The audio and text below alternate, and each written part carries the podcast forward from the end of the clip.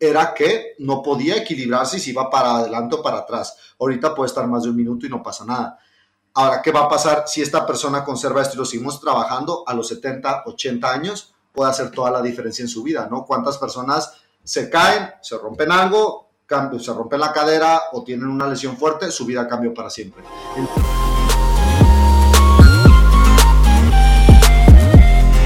3, 2, 1 y estamos de vuelta chicos con la segunda parte. El día de hoy estamos sin el Mario que nos dejó solos, pero hoy estoy con el Dago. ¿Cómo estás Dago? Segundo café del día, estoy casi casi súper bien. Casi, ¿Cómo estás? para bien. ¿eh? Terminarme el segundo del día. El día de hoy vamos a continuar hablando con lo que hablamos la vez pasada. Estuvimos hablando de las 10 habilidades fisiológicas, pero como hablamos un montón, pues nomás pudimos hablar de la parte eh, orgánica, que eran fuerza, flexibilidad, resistencia cardiorrespiratoria y estamina o resistencia muscular. Hablamos de esas cuatro. Desde que tuvimos la conversación pasada, ¿has, ¿has pensado algo nuevo? O también a veces pasa que como entrenador, cuando vas y das una clase y has tenido conversaciones sobre eso, eh, lo puedes ver representado o te salen pensamientos en la clase. ¿Te ha pasado algo de eso desde el último? Ve, qué curioso. Qué curioso que me lo digas. Eh, hoy tuve un entrenamiento personalizado y es una, es una chica que está empezando su viaje crossfitero. Eh, entonces acaba de empezar a entrenar y estamos viendo los básicos. Estamos y acabamos de hacer una, un, acabamos de hacer Cindy hace poco. AMRAP 20 minutos, 5 dominadas, 10 fondos, 15 sentadillas. Obviamente lo hicimos de acuerdo a su nivel, cambiamos algunas cosas porque te digo que va empezando. Y hoy hicimos un día pesado de peso muerto, hicimos su primer heavy day. Y pues estaba, estaba muy emocionada porque nunca había levantado un peso cercano a esto y aparte su técnica también mejoró mucho. Y me dijo, le dije, hey, le celebré, le dije, hey, súper bien, ve, ya pudiste levantar 35 kilos me dijo, oye Dago, pero ¿por qué lo de, lo de ayer estuvo mucho más difícil? ¿Por qué se me hizo tan difícil?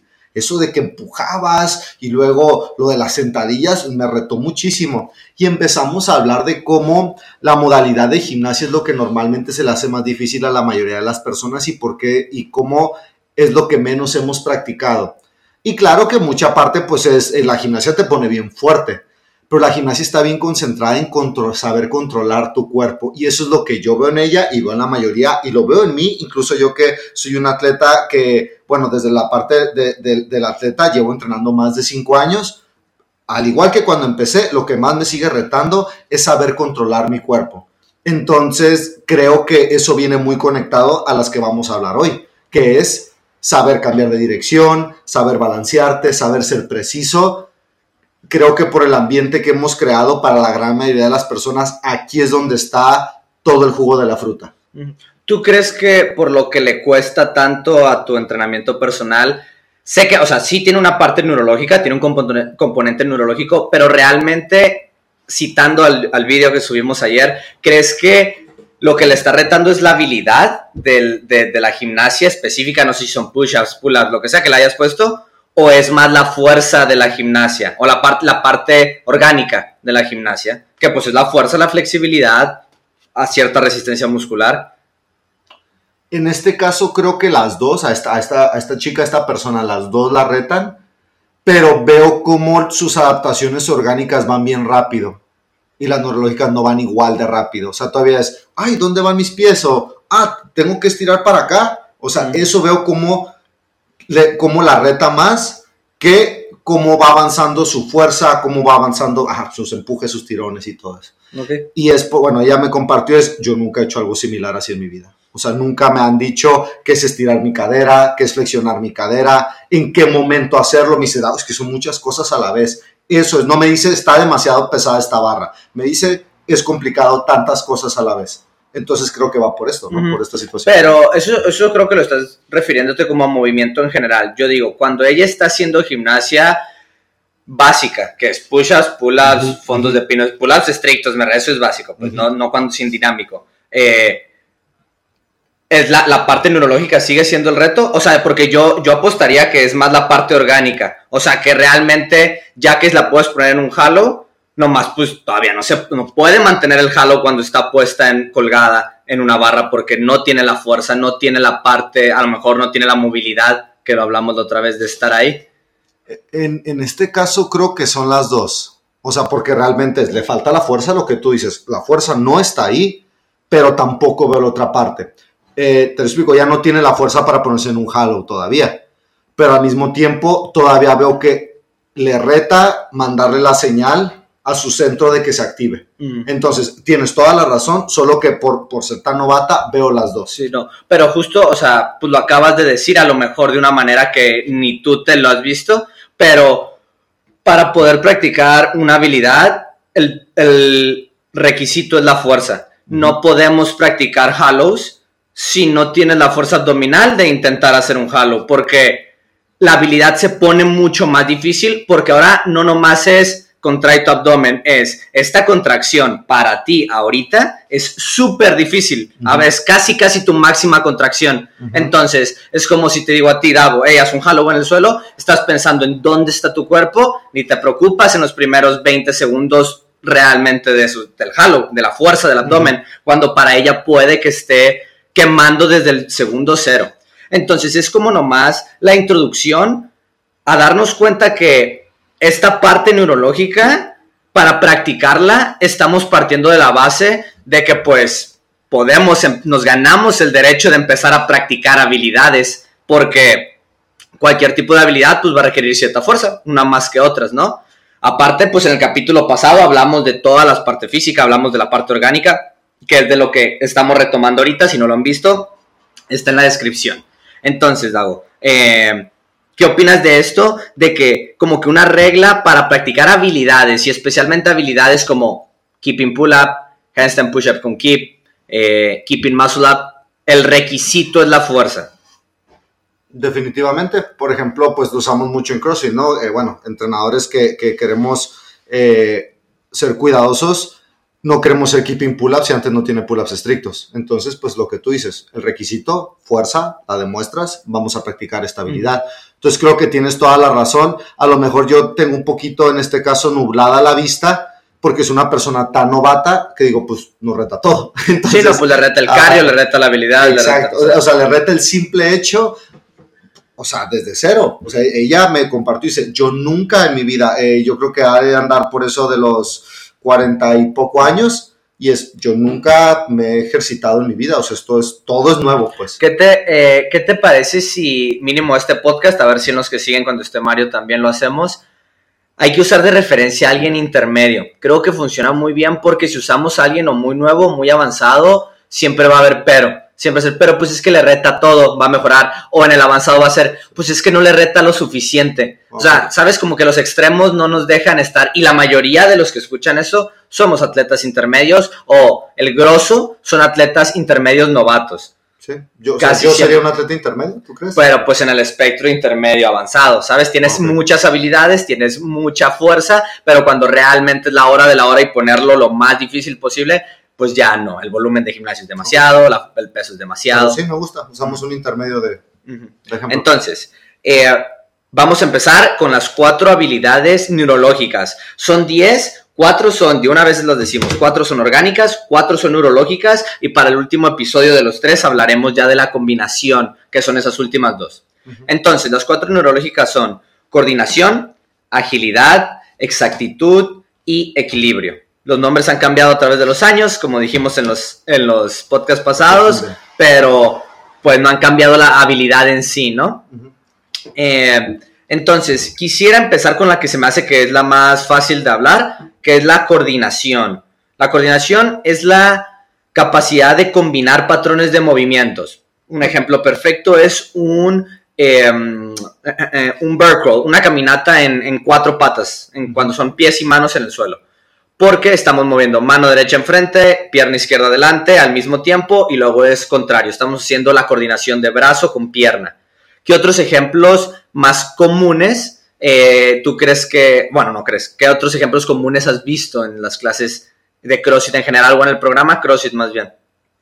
Cuando comparamos, o sea, podemos tener de este lado, tenemos separados el sumo deadlift high pull, el overhead squat, que no, no es lo mismo, no es, eh, pero cuando vemos un snatch, vemos cómo eh, vemos varios estos patrones de movimientos más otros. Entonces yo diría que es un nivel más alto de coordinación, porque estamos juntando más patrones de movimiento en un snatch, squat snatch, snatch con sentadilla, como le quieran llamar, que un sumo deadlift pull y un overhead squat.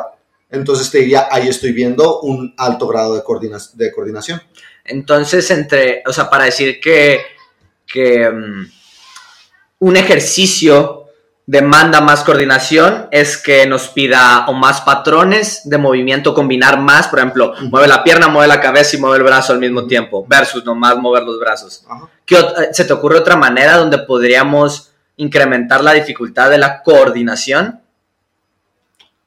Porque una eh, fue... Pues creo que pues es, es pues depende de pues, los patrones de movimiento, es cuántos patrones de movimiento estás juntando en un mismo movimiento. ¿Qué te parece la velocidad? O sea, porque no es lo mismo decir mueve lento tu mano y tu pie a vas a mover tu mano y tu pie, después esto, después esto, después esto, el, hecho de tenerlo que hacer rápido. Porque pues estamos buscando como otra manera de retar la coordinación. ¿Y velocidad no sería otra adaptación diferente?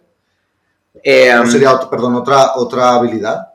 Pues ya sí se están mezclando, pero ¿no crees que el hecho de hacer más rápido una misma secuencia de coordinación es más coordinación? aquí estamos llegando a algo que, me, me hace pensar mucho, me gusta, me gusta este pensamiento donde pues pienso, ¿no? Las cosas antes de que grabemos estos podcasts, ¿no? Le doy, le doy una vuelta. Y como que está bien difícil separarlas, güey. Porque lo que tú me dices es cierto. Sí, la biología, o sea, la vida no lo separa. O sea, o sea, no es lo mismo hacer esa caminata del oso mecánica en un minuto, hacer 10 metros, que hacerlos en 30 segundos. No es lo mismo, ¿va? No tiene, o sea, hay que coordinar más rápido. Entonces, estoy de acuerdo con lo que estás diciendo. Digo, pues yo, esta persona tiene más coordinación que esta porque esta está haciendo esos patrones de movimiento más rápido, pero no nos, no nos estamos saltando a otra ya. Sí, tienes razón, porque te iba a empezar a decir, eh, es como en un thruster, que entre más rápido lo haces, más chiquito es el margen que tienes de la extensión a la, al empuje de los brazos, pero eso es exactitud es la exactitud de que entre menos tiempo tienes, más exacto tienes que ser. No te, no te sirve la misma exactitud. Yo creo que la coordinación es el, la habilidad neurológica más de las más entrenadas o la más entrenada por CrossFit. Si tú haces CrossFit así, como viene prescrito, creo que sin pensarlo vas a trabajar mucho tu coordinación por el simple hecho de que CrossFit predica de los movimientos funcionales. Funcionales son movimientos eh, que usan globales, son movimientos que tratan de usar las mayores partes posibles y esos movimientos son los que requieren coordinación. Literalmente es una relación directa. Entre menos partes de tu cuerpo mueves, menos trabajas tu coordinación porque hay menos posibilidad de combinar cosas. Sí. Sí, sí, sí, o sea, estoy completamente de acuerdo con lo que acabas de decir. ¿Pasamos a la que sigue? No sí, nada más, hay, hay partes donde una vez me dijiste tú algo que me encantó, que es en gimnasia muchas veces es mueve esta parte de tu cuerpo y que esto otro no se mueva nada. Sí, es coordinación, ajá, es coordinación negativa. entiendo, lo que, ajá, entiendo lo que dices de los movimientos funcionales, nomás eso me abrió los ojos y dije, órale, ok, entonces esto es como, no sé si le puedo llamar coordinación de la misma manera, no lo sé, realmente no lo sé, pero aquí hay algo. O sea, eso que me diste, no sé, nada más es un pensamiento que se me hace muy interesante. Y también lo puedes, o sea, lo podemos ver como crear o detener movimiento por ejemplo, cuando, o sea, un halo, estás haciendo fuerza hacia una dirección, estás buscando ir hacia abajo, pero simplemente es para detener movimiento, no para crear movimiento. Pero pues puedes estar haciendo abdominales y ya creas movimiento. Entonces, creo que también tiene un elemento de... Ve, es más, te voy a lanzarte una pregunta que la quería decir más adelante, pero de una vez porque creo que ya, ya la dijiste ahorita. Em, eso, eso que tú estás diciendo de no muevas algo pero mueve otra parte, podemos decir que es conciencia corporal o podemos decir que es la palabra esta que conocí en España, propiocepción. ¿Sí? ¿Sí la dije bien? Creo. No sé, alguien, eh, los desde, las, desde la casa me van a decir, ¿no? Pro... No, ya me equivoqué. Pre, empieza. Pre...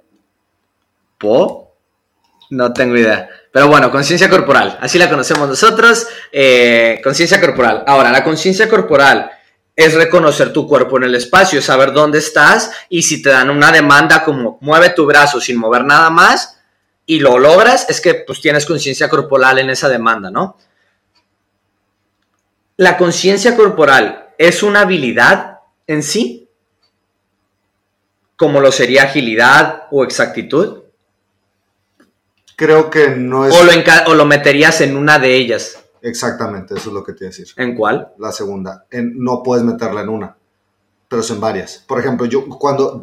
Esto se lo querías pasar. Entonces que es una en sí yo misma. soy, yo soy, yo soy muy malo o, o no soy tan bueno para saberme, para saberme los- la- las definiciones y todo de memoria. Entonces lo que yo hago con esto es cuando tú me dices, yo me trato de imaginar a alguien haciendo algo que representa lo que tú dices. Ahora, cuando tú me dices tener conciencia de nuestro cuerpo en el espacio, para mí la más alta expresión está en los gimnastas, gimnastas olímpicos especialmente. Ahora, ahí me estás mo- mostrando que tú puedes, eh, sabes poner tu cuerpo en el espacio en las posiciones casi casi que quieras a una velocidad bien grande, pero al mismo tiempo, ¿cuántas de las neurológicas estás utilizando? ¿Todas? ¿Muchas? Ok, en- Entonces, si me entiendes, como que el hecho de saber controlar tu cuerpo en el espacio no puede ser una porque se roba de varias. Entonces, también potencia y también velocidad cabrían en esa, en esa cubeta. Potencia es una combinación de varias, no, no la puedes poner nomás arriba o nomás ajá. abajo. Pero es, sí es una habilidad en sí, sí la ponen en esta lista. Pero ¿por qué no pondríamos conciencia corporal siendo también una, una combinación de otras?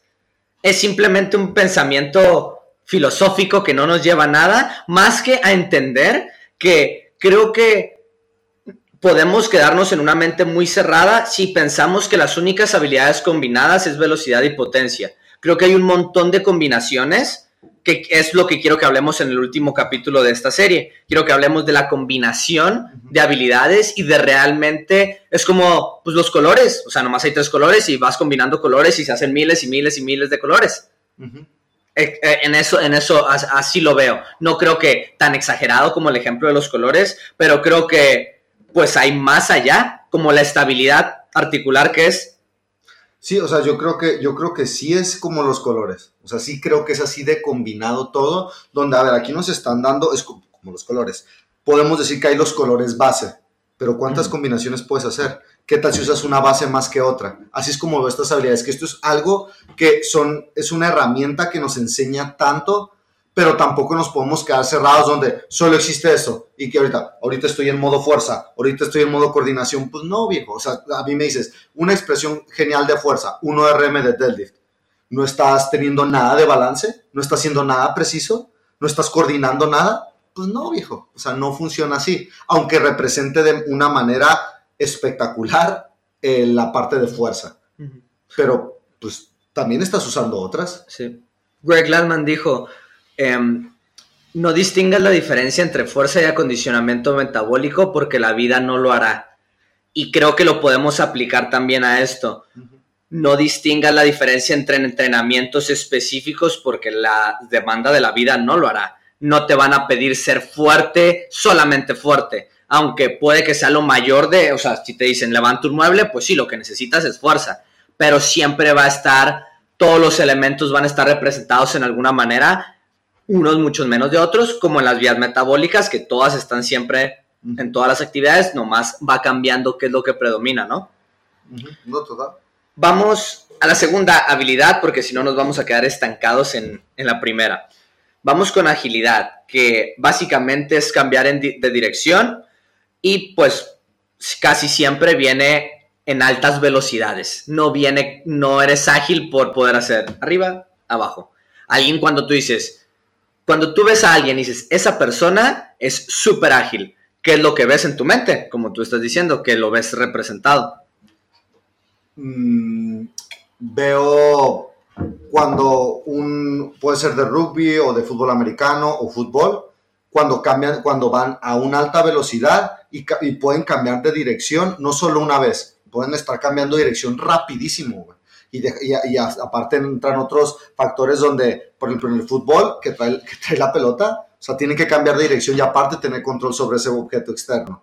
Entonces, eso es lo que yo pienso, esos deportes donde están cambiando dirección de un lado a otro y también hay pruebas muy, eh, muy famosas o que se utilizan siempre en el fútbol americano cuando van a pasar al área eh, profesional, donde realmente eh, se llama prueba de agilidad. revisan qué tan rápido pueden ir y qué tan rápido pueden cambiar de dirección, ya que va a ser algo muy importante para su deporte. Como, como entrenadores, creo que hay una, una diferencia muy grande en la comunidad de CrossFit, entrenadores de CrossFit, donde casi siempre es o saben mucho de agilidad o no tienen ni idea de agilidad. Generalmente viene acompañado con pasados deportivos específicos, como alguien que era entrenador de fútbol americano y después hizo entrenador de CrossFit y pues tiene mucha experiencia en el entrenamiento de agilidad. O, por ejemplo, me puedo imaginar yo que pues sí lo he ido aprendiendo con el tiempo, pero si solamente sigues en la carrera de CrossFit y CrossFit, CrossFit, CrossFit, CrossFit, CrossFit, hay, mm, bueno, hasta lo que yo he visto, hay muy poca enseñanza sobre agilidad, ¿sabes? Donde si no lo buscas, como que no nomás te aparece ahí. Cuando el entrenamiento de fuerza a lo mejor te aparece, sino más por buscar cómo mejorar ser entrenador de CrossFit o programar mejor o cómo hacer a alguien más en forma. Casi nunca vemos esta, ¿no? O sea, es una de las que, así como coordinación, creo que es de las que más apunta CrossFit, agilidades de las que podemos eh, quedarnos con adaptaciones muy específicas, como solamente somos ágiles en movimientos muy específicos como el snatch, que, requiere una agilidad muy específica. Entiendo tu punto, creo que tienes razón. También hay veces que cuando veo de que, ah, es la comunidad de CrossFit nos falta esto, nos falta el otro, lo entiendo y luego digo que cada cuanto en una clase tenemos cambios de dirección. Nada más vamos a poner unos conos en el suelo y vamos a estar cambiando dirección. Lo veo y digo, ok, comparado con cuánto practicamos el peso muerto, creo que, creo que se queda corto. Pero también luego hay veces que veo y que en CrossFit siempre, pues bueno, hay que pensar en la vida del afiliado y la persona normal que entrena CrossFit y pues le tienes que dar esa, le tienes que dar agilidad, pero también le tienes que dar tantas otras cosas y hay tanto que aprender y hay tan poco tiempo, porque ¿cuántas personas entrenan? Una hora al día, cinco días a la semana. Creo que es la minoría en los gimnasios. Eh, la, mayoría de la gente normal está en tres. Entonces, en esta hora, ¿qué es lo que le voy, qué es lo que, lo, lo que me cabe en esta hora que va a ser lo más beneficioso? No he visto nada de la agilidad de la que tú mencionas con el entrenamiento personal del que hablamos pero es por su nivel porque, y por sus responsabilidades, porque pues tiene altas responsabilidades laborales, me da dos horas a la semana. ¿Qué le puedo dar en esas dos horas? Como yo creo, o creo que lo importante de agilidad, Dago, o sea, realmente lo que más importa de eso es que la agilidad nos, nos obliga a girar, a girar, porque cuando queremos cambiar de dirección tenemos que cambiar de dirección, iba a decir. tenemos que girar, tenemos que mover la flecha de enfrente hacia allá y no nomás podemos teletransportarnos, tiene que haber ese movimiento de transición, así lo diría como un movimiento de transición.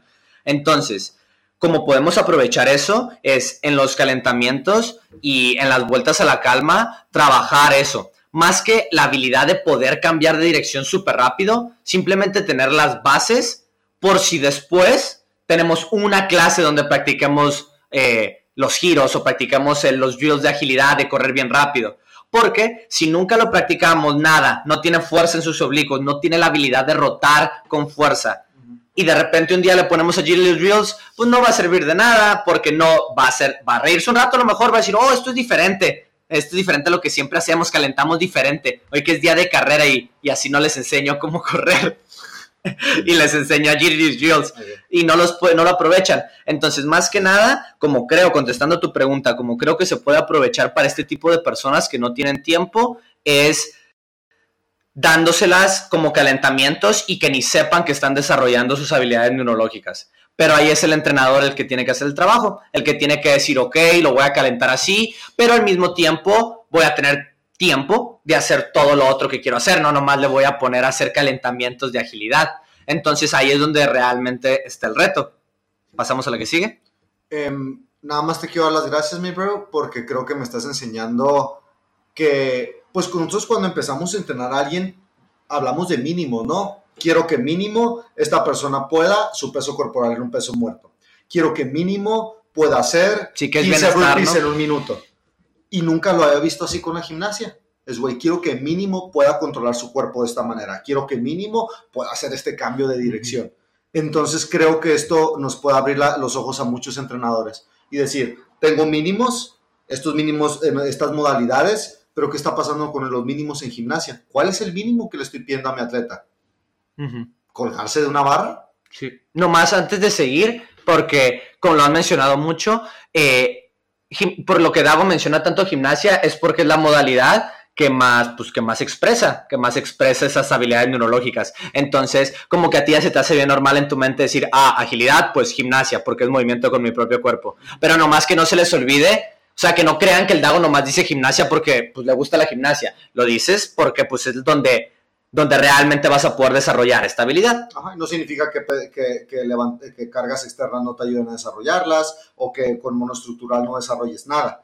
Pero pues por excelencia la gimnasia sería la que la desarrolla, ¿no?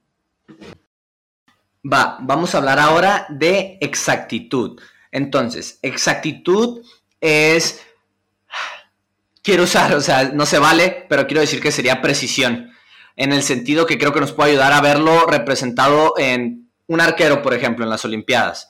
Sería la exactitud de qué tanto podemos acercarnos a un punto específico donde podemos, pues tenemos un amplio margen, ¿no? Como lo, generalmente se puede ver muy representado en la actividad de aventar un objeto. Aventando un objeto está bien fácil de medirlo, la exactitud, porque puede ser el que le dé más cerca este, el golf, podría ser otra, otra manera de hacer exactitud, pero sigue siendo ese acto como de aventar algo, aunque sea un golpe, sigue siendo el hecho de weightlifting, ¿sabes? De utilizar un objeto externo. Pero podemos ver exactitud también en los gimnastas olímpicos cuando se avientan de una barra, dan un giro en el aire y se vuelven a coger de la barra y su mano justo cae encima de la barra. Es la exactitud de poner exactamente donde quieren ese objeto o a su propio cuerpo. Se me hace que, pues, como que en, las actividades monoestructurales son en las que es casi, casi nulo, ¿no? La representación de la exactitud. O, la demanda es muy, muy baja comparación de todo lo demás. Uh, eso que acabas de decir está súper interesante. Eh, bueno, primero, no sé por qué, pero se me hace bien bonita esta habilidad, güey. Y, ¿sabes dónde la veo mucho? Eh, pues a quien les guste los games, el brasileño, el Majeiros, como la exactitud de dónde cae la barra cuando entra en su snatch, en el evento, en un evento que ganó. O sea, se ve bien exacto dónde está cayendo, justo a la mitad de su pie, incluso con cargas bien pesadas. Eh, entonces creo que eh, eso está, eso está muy, muy, muy bonito. ¿Cuál fue tu pregunta? Lo del final. No, pues ya ni sé yo. ah, monoestructural. Ah, ok.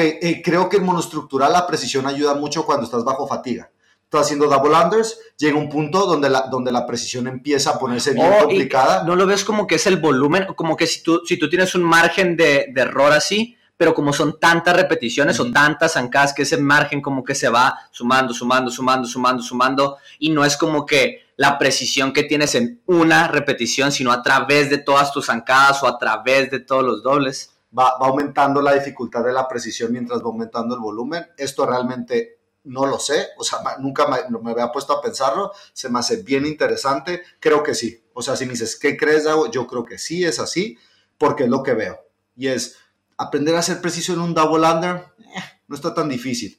Muchas personas tienen la capacidad orgánica, biológica, de hacer 100 double unders, pero su precisión no aguanta hasta el número 100. Entonces sus músculos dan, sus pulmones dan, pero su precisión no da y se equivocan y no llegan al 100. Eh, mira, otra manera bien representada del double under como en el, en el ámbito más élite del CrossFit sería, digamos que tú y yo medimos lo mismo, o sea, somos iguales, somos físicamente iguales, para que no haya diferencia de medidas. Si tú y yo estamos haciendo un thruster al mismo tiempo y yo sé exactamente en cuánto extiendo mis hombros y exactamente cuándo rompo 90 grados de mi sentadilla y puedo, puedo mantenerme, o sea, si yo minimizo el tiempo entre que cumplo el estándar y tú lo tienes un medio segundo más tardado, cada repetición te voy a ir ganando medio segundo. Si hacemos 100 thrusters, son 50 segundos, es un minuto. Y literalmente lo podrías ver, ¿sabes? Nos veríamos como... Y uno empezaría un poquito más rápido, un poquito, y le empezaría a dar vuelta al otro, ¿sabes? Si nomás estamos haciendo thrusters al mismo tiempo, infinitos. O sea, eso está, está muy chingón, pero creo que dijiste, hiciste un ejemplo que encuadra perfecto en velocidad. Pero no es quién va más rápido, es quién, eh, empieza la siguiente repetición Haz un patrón de movimiento más rápido. Ok, digamos que la distancia la recorremos exactamente al mismo tiempo. Me refiero del momento a, ya no me estoy, de, no me estoy moviendo a, me voy a volver a empezar a mover. Creo que, creo que podemos decir que tú eres más veloz que yo, creo. Pero es lo que, o sea... No, pero tú te estás moviendo más distancia que yo. O sea, también yo estoy recortando recorrido. Tú, como no eres preciso, estás bajando Que más no de lo que dijimos que... éramos atletas exactamente. exactamente iguales, pero yo tengo una mejor adaptación neurológica donde yo me detengo en mi sentadilla antes y tú te dejas caer un poquito más. Entonces tú bajas un poquito más de lo que bajo yo. Y luego tú haces esto y yo nomás, pum, hasta aquí. Es el, ¿Sabes? El hecho de ser exacto con el movimiento. Ah, No sé, no sé, o sea, veo tu punto. O sea, ¿Qué opinan veo- ustedes? Ajá, veo tu punto, lo veo. Creo que la exactitud... Creo que tienes la razón, pero pues la verdad sí me, me esto, estos dos podcasts me dejan con tantas preguntas, pero sí, sigue. La que más, la que creo que más les puede ayudar a la gente, y es la última, en este momento decreto va a ser el último ejemplo de Snatch, y se acabó el Snatch porque Ya no, no se vale porque Ah, el snatch No, yo agarro siempre el Snatch como que porque a la gente le gusta la alterofilia, pero yo estoy harto de usar el Snatch, Ah. ya uso el Snatch para todos, el Snatch también en el ¿Y workout. para qué lo vas a usar? ¿Para eh, para el ejemplo de este para el último ejemplo de exactitud. Ah, ok, va. La exactitud también es representada, piénsenlo como que es el margen de error. Entre menos margen hay, más exacto tienes que ser, o entre menos margen dejas, más exacto eres. En el sentido que en un snatch con la pura barra, la barra te puede quedar un metro enfrente de ti y la puedes colocar donde va. Puede estar súper mal de, de la exactitud. Imagínate que tienes este margen de error. Le pones 40 kilos y se achica. Solamente puede quedar hasta aquí, pero sigo teniendo un montón de margen le pongo el 80% y ya nomás tengo este margen de error. Pero mientras la barra caiga de aquí a aquí, todavía lo tengo. Cuando le pongo mi 0%, 100%, pues nomás tengo aquí. La barra tiene que caer de aquí o aquí. Si no cae entre estos dos, se me va a caer. Entonces, es un ejemplo robado, por eso el Dago se está riendo. No, no, no, me estoy riendo porque ayer me pasó en el splitter, me pasó justo eso. Ah, de un día- en un día pesado, exactamente, a mucha gente lo detiene la exactitud en esas partes. grabé mis splitters, iba a tener RM y mi margen de error bajó y con, con una, una carga antes de esa lo salvé. Y el Sí, margen de ajá. error bajó y lo perdí. Ve, perfecto, es un ejemplo perfecto. Digamos que era 80 y 90 kilos. Con ¿Y 80 los números levanté No sé. 110, perro. 100 y 110. Iba a levantar 120. Ah, ok, 110 y 120. Entonces, 110 te dio un margen de error al que estás acostumbrado. Y la demanda de la exactitud subió, donde ya no está esa exactitud, pero literalmente lo que dice Dago. Si nomás tuviéramos dado más exactitud en este momento, en ese momento, la barra ahí estaba. Entonces, nomás como conclusión de exactitud, los alterófilos no es tanto, no tiene, tiene esa habilidad específica, esa exactitud, la tienen desarrollada a niveles que no podemos conceptualizar. No podemos ver en nuestra mente qué tan exactos son con esa barra. ¿Sabes qué tan, o sea, que se mueve entre aquí o aquí, siempre, en este margen de error? Como un arquero, pues sería, ¿no? Impresionante. Por último, tenemos equilibrio. Y equilibrio eh, lo quiero combinar, o sea, lo quiero igual que, como dice Trampa en exactitud, quiero usar balance. Balance en el sentido de que queremos balancear fuerzas, equilibrar fuerzas. Nuestro cuerpo, así suelto, tenemos tensión en los músculos. Entonces hay tensión en mi pecho, pero también hay tensión en mi espalda. Y hacen un equilibrio y me mantienen equilibrado. Mis pies mantienen el peso equilibrado. Entonces realmente el equilibrio es como neutralizar fuerzas. Que la ecuación esté en cero. Que no haya ni más para enfrente ni más para atrás. Y cuando nos desequilibramos es porque hay más para un lado que para el otro justamente, una vez más, es el punto que te estaba hablando la otra vez de, bueno, lo que queremos hablar en el que sigue, la combinación. La combinación de, de fuerza con equilibrio, para mí me huele a estabilidad. Es nomás el hecho de, con la, mi fuerza, tengo la suficiente fuerza como para hacer que esto esté equilibrado. Y entre más pesado o más dinámico es el elemento, más estabilidad le pondremos estabilidad. Requiere, ¿no? Porque ya está pidiendo dos demandas. Pero el equilibrio creo que es esencial para la estabilización de las cargas, de cuando levantamos. Eh, ¿Cómo? Creo que, creo que tú has visto cada vez más entrenamiento de equilibrio en la clase, no en el workout, en la clase. ¿Qué, qué te ha gustado? O sea, ¿o qué, qué, qué les recomendarías a otros entrenadores que empiecen a implementar respecto al equilibrio? El equilibrio está muy relacionado con su seguridad. Si tú, cuando ves una persona, es más, el splitter, ayer lo dimos también en clase. Caerte como viejito. Ajá, o exacto, se empiezan a mover así. Eso no estamos hablando de que hay, eh, eh, eso no es lo que queremos. Queremos esto. Entonces, eso es por un lado, donde, donde nos va a ayudar con seguridad dentro de la clase y el entrenamiento, las paredes del afiliado.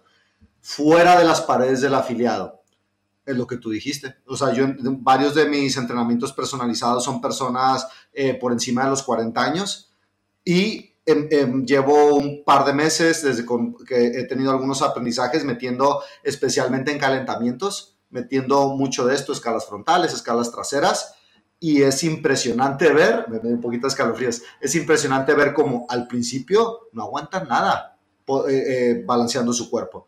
Y de repente ves cómo duran más, duran más. O sea, llegó un punto con una, una de mis atletas que no podía estar, o sea, el problema en su plancha lateral no era fuerza, era que no podía equilibrarse si iba para adelante o para atrás. Ahorita puede estar más de un minuto y no pasa nada. Ahora, ¿qué va a pasar si esta persona conserva esto y lo seguimos trabajando a los 70, 80 años? Puede hacer toda la diferencia en su vida, ¿no? ¿Cuántas personas se caen, se rompen algo, se rompen la cadera o tienen una lesión fuerte, su vida cambió para siempre? Entonces, para personas, para entrenadores como yo, que estamos con muchas personas que son normales, quieren estar saludables, esta es una parte que creo que es importante y que en el mundo de CrossFit, desde mi perspectiva, a muchos entrenadores se nos olvida a veces. Y solo estamos hablando de números, cargas, la fórmula de potencia. Orgánico, ¿no? Casi, casi, o sea, casi, casi es orgánico. Como que te, yo, bueno, esta es lo, fue mi experiencia cuando tenía un poquito menos de conocimiento que ahora. Solo te concentras en lo orgánico, eso ya te está regalando bastante neurológico. Y solo te concentras cuando, cuando ya no puedes hacer lo siguiente que quieres hacer, ¿no? Exacto. Y aparte hacemos lo suficiente para que me muestres el RX de un movimiento. Entonces ahorita estoy yéndome por el otro lado, digo, a ver, no, eso esto es lo mismo, pues. Está súper bien tener 100 kilos de deadlift. Está mejor tener 120. Está súper bien aguantar un minuto en plancha lateral con el brazo doblado. ¿Qué tal si después lo puedo hacer con el brazo estirado? Sé que hay factores de fuerza aquí, pero también va a subir el nivel de equilibrio, de balance que tiene que tener. Ahí te va nomás para mindfuckear a la gente para ya terminar. ¿Cuál, ¿Cuál, es la que más, más se te hace difícil? ¿Cuál crees que es la más difícil? La que, la que, o la que menos, ajá, la que, la más pilla de las cuatro. Agilidad, exactitud, equilibrio voy a escoger equilibrio porque es lo que a mí más me toca ver que a las personas les falta. Ok. Pueden estar fuertes, güey, pueden estar rápidos. No, es que son varias preguntas para el ah, perdón, perdón, Entonces, escogimos equilibrio ahora. De equilibrio, pongamos, pongámoslo en el espectro de enfermedad, eh, bienestar y fitness. Eh, decrepitud, o sea, enfermedad podría ser no te puedes tropezar y, y volver a equilibrarte. No puedes decir tropezarte y o sea, eso sería como decrepitud. Si no puedes hacer eso, no tienes, estarías en decrepitud en el equilibrio. Dame una que tú creas que sea para alguien intermedio avanzado. Así, si, alguien, si tú ves el espectro completo, alguien que está en el 75%, que ya pasó la mitad, no está ni cerca de los ya más en forma, pero ya es un crossfitero que lleva su rato. ¿Qué sería alguien en ese 75% en el equilibrio? Que una, una manera representativa como poder hacer esto. Puede hacer un, un tabata de escala trasera, a cambiando cada intervalo de 20 segundos una pierna, una pierna, una pierna, una pierna del tirón, sin nunca bajarse. Ahora, o sea, eso me gusta. Es la prueba que... Pues, no más, eh, eh, me gustaría algo más puro porque también tiene un montón de resistencia muscular de que tengas, de que aguante la pierna, o sea, es un montón de equilibrio. Pero, ¿sabes? Aguantar la pierna te cuesta un montón también. Tú lo has hecho, sabes que quema la pierna. Entonces... ¿Intermedio dijiste? Un poquito más que intermedio. ¿Sabes? Cuando ya llevas, pero todavía tranquilo, todavía no eres avanzado. Ya sabes cuáles, los que ya pueden así sus 60, 70 kilos en snatch, ya pueden hacer sus muscle ups, ya caminan en pino. De 5 a 10 segundos. Por ejemplo, Aitor Prada, tú eres ese güey. El, güey. De 5 a 10 segundos en pino con eh, en un límite de un cuadro de, uno por uno, de un metro por uno. Yo les daría hasta menos, pero te lo voy a dar, uno por uno. 5 segundos. 10 segundos. 10, 5 a 10 dijiste. 5 a 10 segundos. Ahora, dame una de fuerza. ¿Qué sería la, una misma prueba para alguien en el 75% que tú digas, esto es lo que... Tú, tú eres ese ejemplo, tú eres ese atleta. De 1.5 a dos veces su peso corporal en peso muerto. Yo creo que dos, o sea, bueno, Ajá, sí, por ahí, en ese, en ese rango estás muy bien. O sea, eh, hasta dos, ah, de, dos veces su peso corporal en peso muerto. Si tú pesas 80 kilos, son 160 kilos, no estás lejos, no tienes 160, pero estás cerca, ¿no? O sea, has hecho 140, 150, 150 y algo, 140, más de 140 estoy seguro. Claro. 150. 120, espérate, 120, 140 es 315. Eh, 185 es mi RM. ¿185? Viejito. No, mames. Ok, perfecto. Entonces tú tienes el 2X, tienes Ajá. el doble. Sin embargo, ¿qué tan lejos estás de hacer ese pino? De 5 a 10 segundos en ese cuadro. Lo hago. Sí, sí lo haces. No, Ahora, pero si me dices, es un pino donde no se te pueden mover las manos, se Ahora, acabó- ¿tú crees- Se acabó el juego para el güey. Yo es que realmente ese es mi punto. Creo que, creo que el estándar de las habilidades neurológicas es muy bajo. Creo que yo la prueba que hubiera escogido que equivale a ese peso muerto de 2X es, te pones en handstand y puedes, despegas una mano, despegas la otra y te bajas. No Sí, puedo hacer eso. por eso, ni yo. Pero, Bueno, o sea, puedo hacerlo, pero es de que. o sea, sí, no, con feo. control, con control nomás. Ajá, quitas sí, una, exacto. quitas la Lo otra. hago bien feo. Y Eso- también quiero hacer una nota. Esto lo empecé a hacer porque dentro de un año he tomado dos veces el curso del Gymnastics Course, porque tú estás adentrándote en eso y estoy aprendiendo mucho de ti y porque estoy aprendiendo muchísimo. Pero es hace un año muy separado de lo que, de lo que estamos Claro, hablando claro. Bueno, también tienes razón. Usarte a ti ejemplo, tú que ya lo estás practicando más ahora. Porque, pero la mayoría de la comunidad creo que estaba en donde yo estaba hace un año. Creo, no sé. Sí, a lo que voy es, o sea, niñas de 8 años pueden hacer lo que te dije. O sea, y muchas veces se ponen en pino, pa, pa, pa, quitan las manos. Si caminas en pino, o sea, si tú eres un atleta que compites y, haces caminata en pino y no puedes poner de hacer pa, pa, pa, pa, pa, no caminas en pino. Te avientas en pino, corres en pino, te co- corre- correteas en pino. Entonces, realmente, aquí Mario le vas a poner un banner, aquí en medio. Lo importante es entender que es mentira que, que tenemos fitness a través de estas 10 hablando a nivel de comunidad CrossFit. Si viéramos un círculo así y es como, para acá es fuerza, para acá es coordinación así, se viera como para un lado gigante así, para todo el lado orgánico. Eh, no, no atacamos casi nada del lado neurológico y por lo que realmente creo que es, es porque en la, en la parte adecuada de atacarlo es en el calentamiento y es en el cooldown. En el entrenamiento no podemos trabajar tanto la parte neurológica porque ahí es donde trabajamos la parte orgánica. Ahí es donde decimos, hey, tengo dos horas con este señor,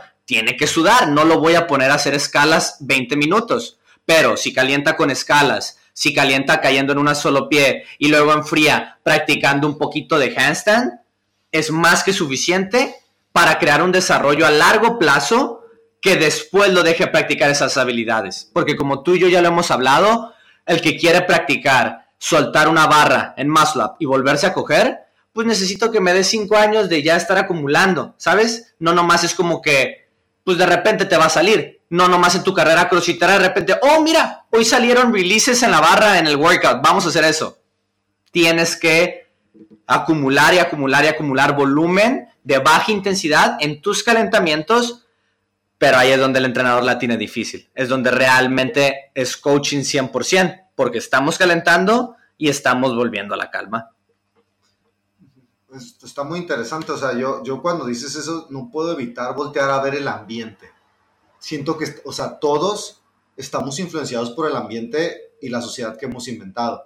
Y siento que este ambiente que nos inventamos está, casi casi parece que está diseñado para joder la gimnasia y la gimnasia es lo que es, es algo de lo que más nos Es la nos- modalidad que más nos da Ajá. estas habilidades. Es, Eh, o sea, tu cuerpo es lo que más te deja practicar eso. Exacto, entonces, por ejemplo, si hablamos del nivel élite de competición, creo que también son afectados por esto. Por eso ha avanzado más rápido eh, las orgánicas, la modalidad de weightlifting que esta, por lo retador que hemos hecho, el hecho de hacer sillas. Tú una vez me hablaste de una, ya me voy bien lejos, pero tú me hablaste una vez de una tribu que, que ellos, o sea, que viven en el Amazonas o no son Ah, de los pies. Pues sí, la gente que vive en el O Amazonas. sea, que ellos realmente no tienen móvil, no hay internet, viejo, no es como que, ah, me voy a la capital y luego regreso al pueblito. Ellos no conocen la civilización, Sí, no. cómo se mueven, cómo mueven su cuerpo en el espacio. No. ¿Tienen olvidado estas habilidades neurológicas? Tú viste el documental, ¿no? Ajá, pues, o sea, salen, dicen, ¿verdad? Dicen en el documental que los vieron con los pies cogidos de, la, de los árboles, así. Obviamente, pues, es todo, es una historia contada del güey que estuvo ahí viviendo con ellos. Pero, pues, si ves las fotos, le pones, póngale, pies, tribus, amazonas. Y son unos pies así. Y estamos hablando del pie, pero para que esas personas anden allá arriba en los árboles y se puedan mover tan rápido, creo que estas habilidades las tienen muy desarrolladas. Su ambiente les exige que las desarrollen desde que nacen. Nuestro Mm. ambiente no nos exige, no nos exige aparte, nos jode. Las sillas, el hecho de, o sea, los trabajos sedentarios, luego, ¿qué es lo normal? Ah, quiero ejercitarme, vas a un gimnasio, agarras unas mancuernas y te pones a hacer esto. No dices, ah, pues vamos a empezar con unos buenos handstands, ¿no? Para, pues, para mejorar o me quiero poner más fuerte. ¿Quién piensa en eso? Entonces creo que no puedo evitar ver el ambiente como hace que lo que tú digas sea realidad. Chicos, siguiente capítulo, conclusión de estas tres partes de las habilidades neurológicas. Gracias. Peace.